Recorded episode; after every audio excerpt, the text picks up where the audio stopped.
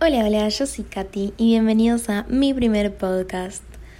Bueno, este podcast surgió porque el otro día estaba mirando tele con mi mamá y había una película que se llamaba Era Seventeen y yo me quedé como, ¿qué carajo, ma? Tengo 19, o sea, estoy más cerca de la era de los 20, ¿no? Y, me quedé repensando, dije, o sea, está bien, la pandemia como que me re desestabilizó, o sea, no, no sé, es como que ahora veo diferente el tiempo, los años, es como si esos años no hubieran pasado. Y realmente no me siento una persona de 19, o sea, siento que tengo, no sé, 16 años. Y después pienso y tengo los recuerdos de los 16 que son como re lejanos, ni siquiera los tengo con claridad. Pero igual no me entra en la cabeza ya haber pasado los 18, haber terminado el colegio, tener, ya hice mi primer año de facultad, estoy en mi segundo año de facultad, no lo puedo creer. Y vieron las personas que dicen como, ay no, ya tengo 30 años, qué horror. Bueno, yo no quiero ser ese tipo de persona, se lo juro, pero no lo podía creer. Y bueno, me quedé reflexionando de este tema, es más, eran las 2 de la mañana y yo diciéndole esto a mi hermano, mi hermano queriéndose dormir, pero le digo, realmente, o sea, no nada me tiene que importar porque pasa demasiado rápido el tiempo. Y bueno, yo vengo desde los, no sé, 12, 13 años queriendo subir videos a YouTube, ¿no?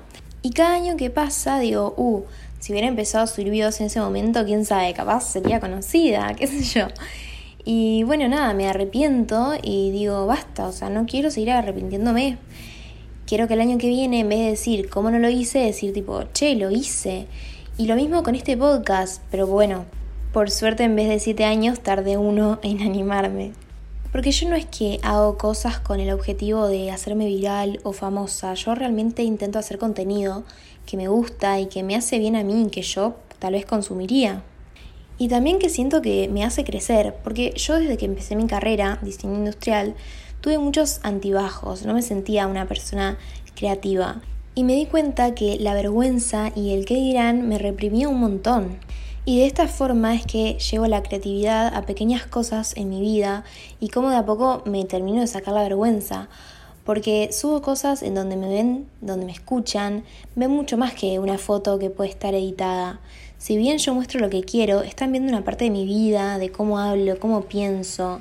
Y simples cosas como sacarse fotos o grabar en público que para alguna gente puede ser algo súper tonto y fácil, a mí antes me daba mucha vergüenza y ahora, bueno, cada vez menos.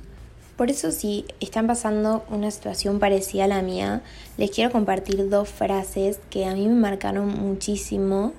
La primera es que no hay tiempo para la vergüenza, porque realmente pasa tan rápido la vida que es mucho mejor hacer las cosas por más que te vergüenza, por más que sientes que quedas como tonto, porque realmente es mucho peor el sentimiento de arrepentirse. Y yo no les voy a mentir, empecé a subir videos a YouTube, ahora voy a empezar con este podcast, y por ahí sí me da vergüenza, me sigue molestando el que dirán, pero no me importa porque igual nosotros al final los creemos muy importantes, porque las personas sí pueden mirar lo que haces, pueden criticarte, pero después cada uno está muy concentrado en uno mismo, en qué hizo mal uno mismo, en no dar vergüenza uno mismo. Y en realidad no están tan pendientes de lo que haces vos. Por eso tenés que hacer lo que te dé la gana y que no te importe nada la opinión de los demás. Obviamente sin hacerle mal a nadie y haciendo cosas que puedan aportar algo, un granito de algo bueno.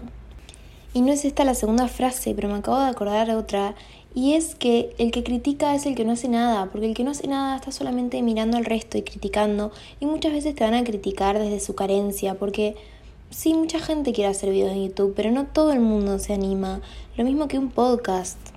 Así que siempre mira desde dónde vienen esas críticas.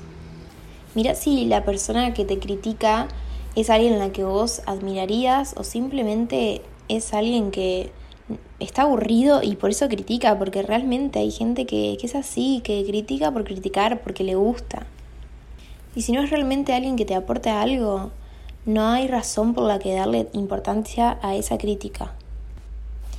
Y bueno, ahora sí, la otra frase que me parece muy buena, que es mejor dar cringe que limitarse a encajar, Porque ahora todo el mundo usa la palabra cringe y todo da cringe. Y sí, puede ser que te dé cringe. Pero tampoco nos vamos a estar limitando por, por querer encajar en todos lados, por no querer dar cringe a nadie, porque la verdad es que tendríamos que quedarnos sentados sin hacer nada, porque en todos lados alguien capaz le descringe o capaz le molestes a alguien. Y es así, es lo mismo de no podemos caerle bien a todo el mundo. Entonces, bueno, haz lo que te nazca, lo que te haga feliz, lo que te haga bien.